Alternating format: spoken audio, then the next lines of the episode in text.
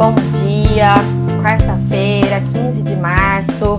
Sejam bem-vindos ao Minuto Megawatt, a sua dose diária de informação de energia, transmitido ao vivo no Instagram e disponível na sequência nas principais plataformas de streaming de podcasts. Bom dia, Nath. Bom dia, pessoal.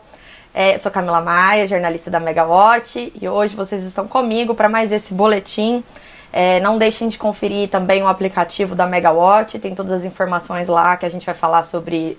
Todas as informações que a gente vai discutir aqui estão lá também. Então vamos lá que hoje a gente tem bastante coisa. Ontem a gente teve uma reunião muito longa da ANEL com várias coisas. Depois a gente teve também uma longuíssima teleconferência de resultados da Eletrobras com o Wilson Ferreira Júnior, também rendeu bastante notícia. E a gente tem uma agenda bem intensa hoje, então bora lá. É, vou começar então pela ANEL.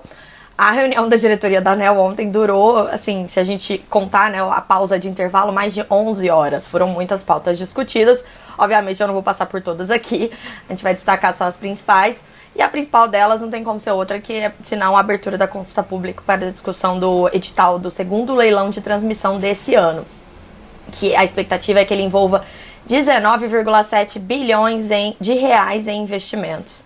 Esse, esse segundo leilão desse ano, que está previsto para outubro, ele vai ser o primeiro leilão a listar aqueles bipolos novos que a IPE estava estudando para reforçar o escoamento da energia gerada no norte e no nordeste, energia aquela energia renovável que a gente quer usar aqui onde está a carga, que é sudeste, centro-oeste e sul, onde se concentra a maior parte da carga do país, né?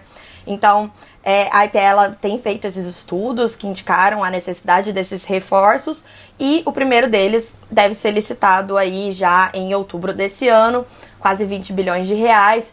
É, vai ser um linhão de 800 kV em corrente contínua. É, vai ligar o Goiás ao Maranhão nesse primeiro momento, além de alguns outros ativos. E o destaque ali na discussão de ontem foi a avaliação dos diretores da ANEL de que houve um aumento muito grande na demanda mundial por linhas de transmissão, principalmente por conta da questão da guerra entre Rússia e Ucrânia. A Europa, principalmente, está construindo muita linha de transmissão para tentar diminuir a dependência do gás, né? É russo. Então, é, as fabricantes, elas é, falaram que não vão conseguir entregar tudo no prazo usual de um leilão. E aí, é, o que foi proposto, que foi submetido à consulta pública, foi um prazo maior para essa principal linha. E agora ela vai ter o prazo de 72 meses, se for aprovado, obviamente, né? É, esse ainda é a abertura da consulta pública. É, esse processo ainda vai até maio para aprovação do edital em definitivo e o leilão mesmo acontecerá em outubro. Mas antes, em junho, a gente já tem um leilão de transmissão esse ano e tudo indica que também em dezembro a gente vai ter outro, porque em geral a gente tem dois leilões de transmissão no ano, né? E a gente vai ter mais esse adicional de outubro. É, a ANEL aprovou muita coisa ontem. Vou destacar dois pontos principais relacionados às tarifas de energia de duas concessões de distribuição muito complexas, que são a Light e a Enel Rio.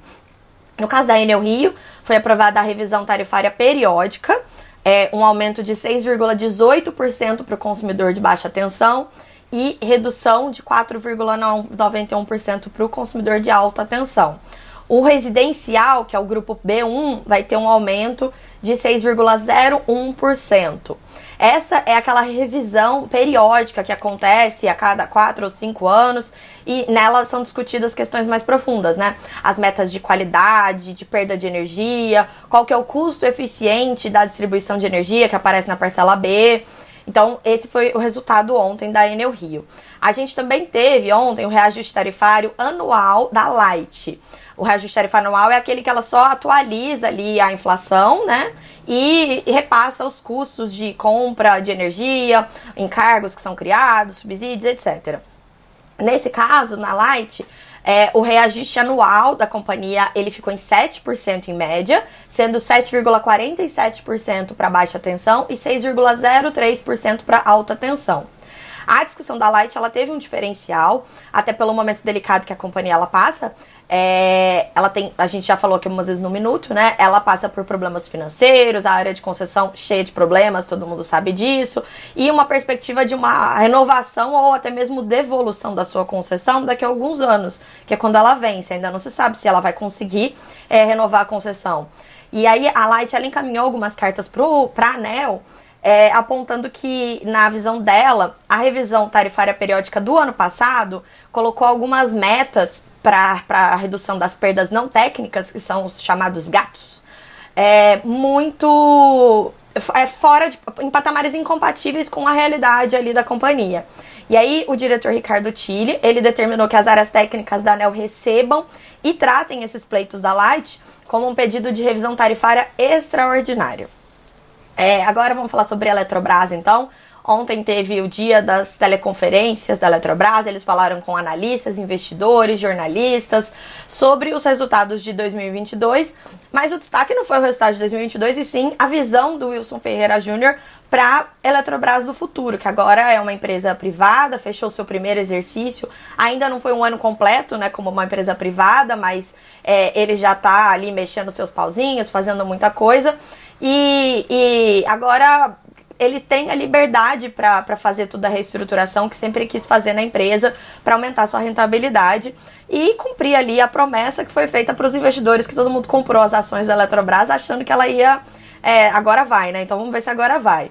É, o Wilson falou ontem que a companhia ela pretende reduzir de 74 para 31 o número de sociedades de propósito específico. As SPS, que são aquelas investidas, né? As, é, a empresa faz mais pé para poder participar de um leilão de transmissão, ou então para poder é, comprar alguma coisa, enfim. É, em 2017, quando o Wilson entrou na Eletrobras, a redução do número de SPS já era uma bandeira dele. Porque a empresa tinha muita SP de papel, é, ou seja, uma empresa que foi montada para fazer alguma coisa que não fez, perdeu a concessão, foi devolvida, foi descontratada, não era necessária toda aquela estrutura. E aí ele chegou até a fazer leilão para venda de SPS, na época eram mais de 170 SPS é, venderam algumas, conseguiram reduzir outras e aos trancos e barrancos conseguiram reduzir e hoje em dia são 74, mas ele quer reduzir para 31. 27 dessas SPS devem ser vendidas, algumas vão ser encerradas, outras vão ser incorporadas, tudo isso para simplificar a organização mesmo da Eletrobras.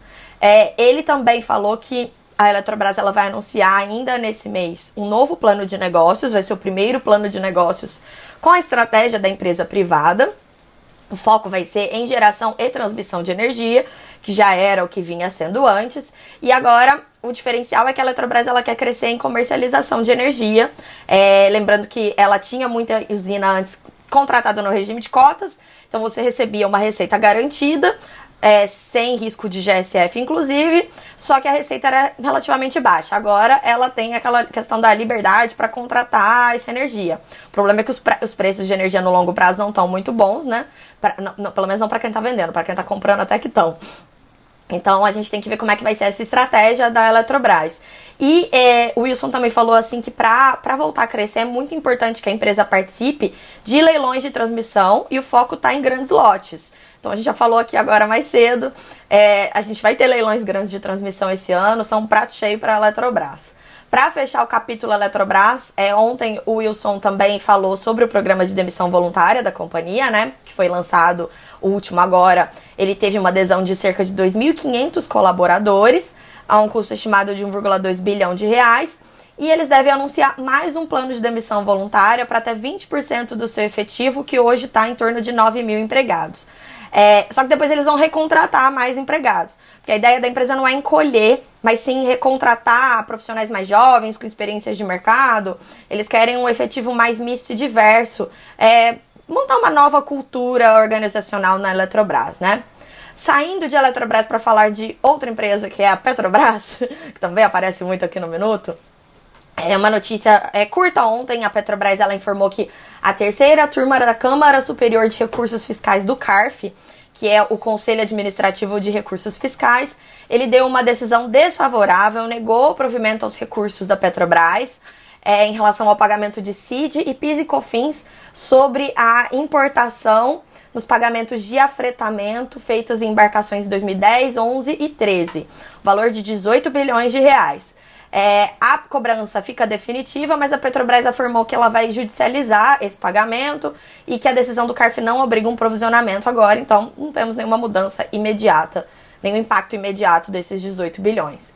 É, agora, outra notícia sobre a Petrobras é uma notícia que saiu no jornal O Globo, que informa que o governo ele pretende mudar mais dois nomes dos indicados ao Conselho de Administração da Petrobras. Dos oito nomes indicados, o governo já mudou dois. E agora, segundo o Globo, eles vão mudar mais dois. Eles citam fontes da Petrobras que falaram que esses dois nomes eles nem chegaram a ser apreciados pela governança interna da companhia, porque já tem uma indicação de Brasília de que eles vão ser alterados. São os nomes do Pietro Mendes, que é o secretário de Petróleo do Ministério de Minas e Energia, que foi indicado para ser presidente do Conselho da Petrobras, e o Sérgio Machado Rezende, que já foi ministro.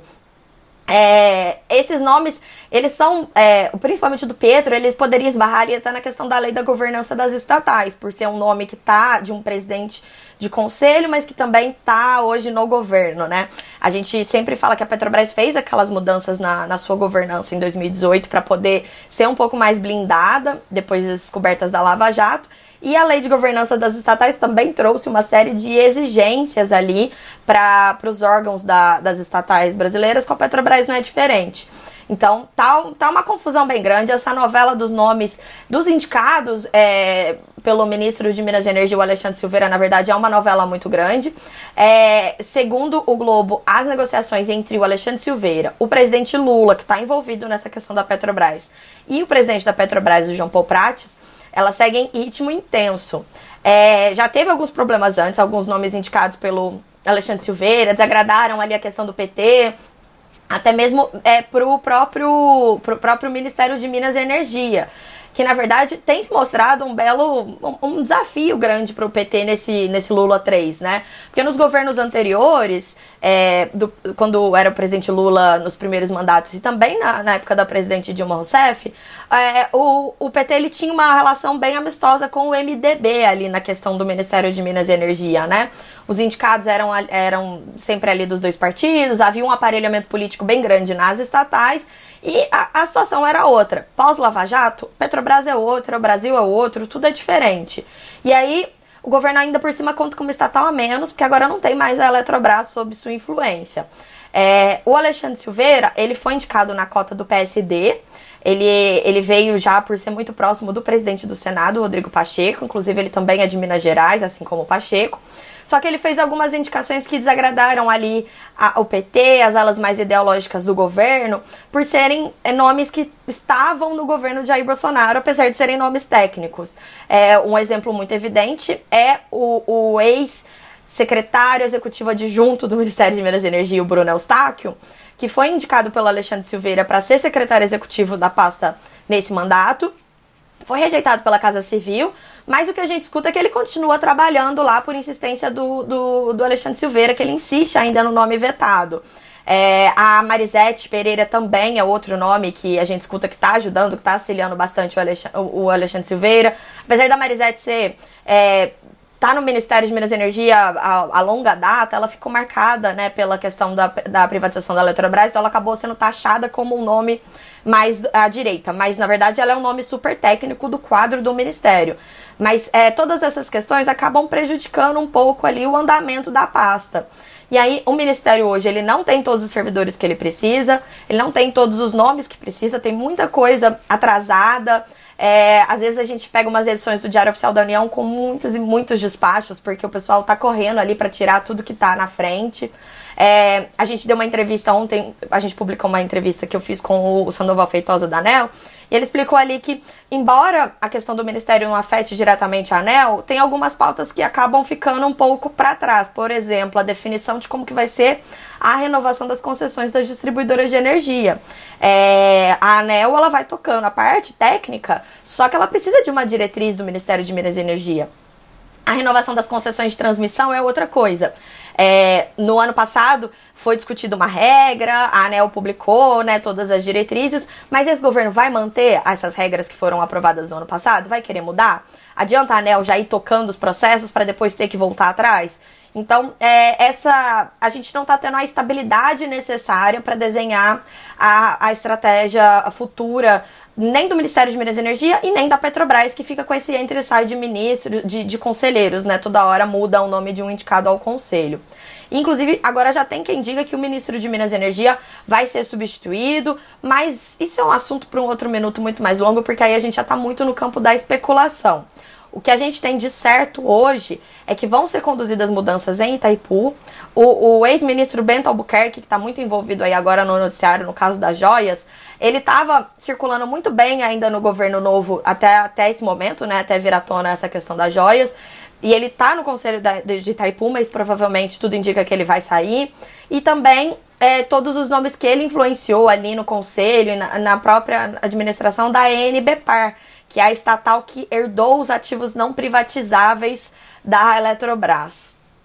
É, a agenda do dia, então, está muito relacionada a essa última parte que eu falei agora.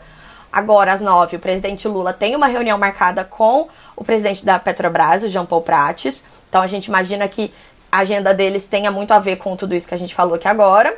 E às 15h30, o Lula tem uma reunião com o ministro de Minas e Energia, o Alexandre Silveira, e com o novo diretor-geral brasileiro de Itaipu, o Enio Verri. É, na agenda do Alexandre Silveira, ainda não consta essa, essa reunião com o presidente Lula. Mas hoje a gente tem agenda, então vamos agradecer. O que a gente tem hoje na reunião, na agenda pública do ministro Alexandre Silveira é a participação dele na reunião do Comitê de Monitoramento do CMSE, de Comitê de Monitoramento do Setor Elétrico, CMSE. É, essa reunião de hoje ela não deve ter grandes problemas, grandes desafios, já que a gente enfrenta uma situação muito confortável nos reservatórios das hidrelétricas. E antes disso, o Silveira ele tem agendas públicas previstas com o Rafael Chang, que é o presidente da Toyota no Brasil, para falar sobre é, mobilidade, etc. E o Silveira ele também tem uma reunião com uma lista muito grande de representantes de empresas e instituições relacionadas ao hidrogênio verde. É, o, a reunião ela foi convocada pelo INEL, que é o Instituto Nacional de Energia Limpa. O INEL ficou muito conhecido nosso por conta da questão da geração distribuída, mas o INEL, na verdade, ele está em todas as, as, pautas de energia limpa. Então, é, hoje tem essa reunião bem longa, bem longa não, é, bem, com bastante nomes chamados pelo INEL para falar sobre hidrogênio verde. É, vamos aguardar as novidades. O meu colega Maurício Godoy do Canal Energia tá rindo que a gente tem agenda, é um avanço. É um avanço mesmo, porque tem sido raro isso, né? Então vamos acompanhar as novidades e até a próxima, pessoal. Tchau, tchau. Ótimo dia para todos.